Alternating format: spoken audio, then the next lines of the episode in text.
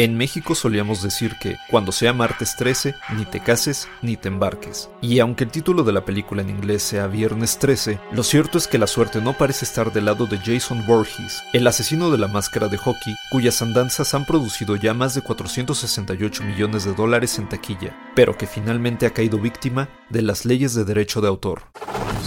Institute. Masterpiece, Your Life. El más icónico ejemplo del slasher moderno, Friday the 13th o Viernes 13, como se le conoció originalmente en México, se estrenó el 9 de mayo de 1980 y fue un éxito de taquilla, recaudando 59.8 millones de dólares en el mundo. La franquicia comprende al día de hoy 12 películas, además de una serie de televisión, novelas, cómics y juegos de video, figuras de acción y réplicas de la máscara de Jason, quien, sin embargo, ha estado fuera de la desde el estreno del reboot de Marcus Nispel en 2009.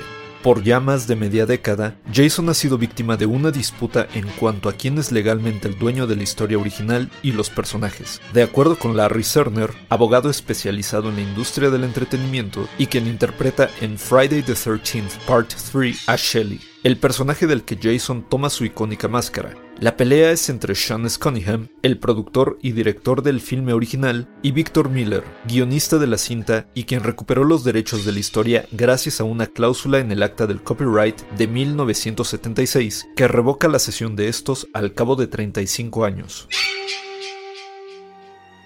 Así, Miller tiene el control sobre el guion y los personajes de la película original, pero no el título Viernes 13, que es marca registrada de New Line Cinema, ni sobre elementos de las secuelas como el Jason adulto o la máscara de hockey que usa desde la parte 3. Además, la decisión de la corte solo aplica para los Estados Unidos y no en mercados extranjeros, que aún le pertenecen a Cunningham y a los inversionistas originales. Así que, mala suerte, pero no se ve para cuando haya Viernes 13, parte 13.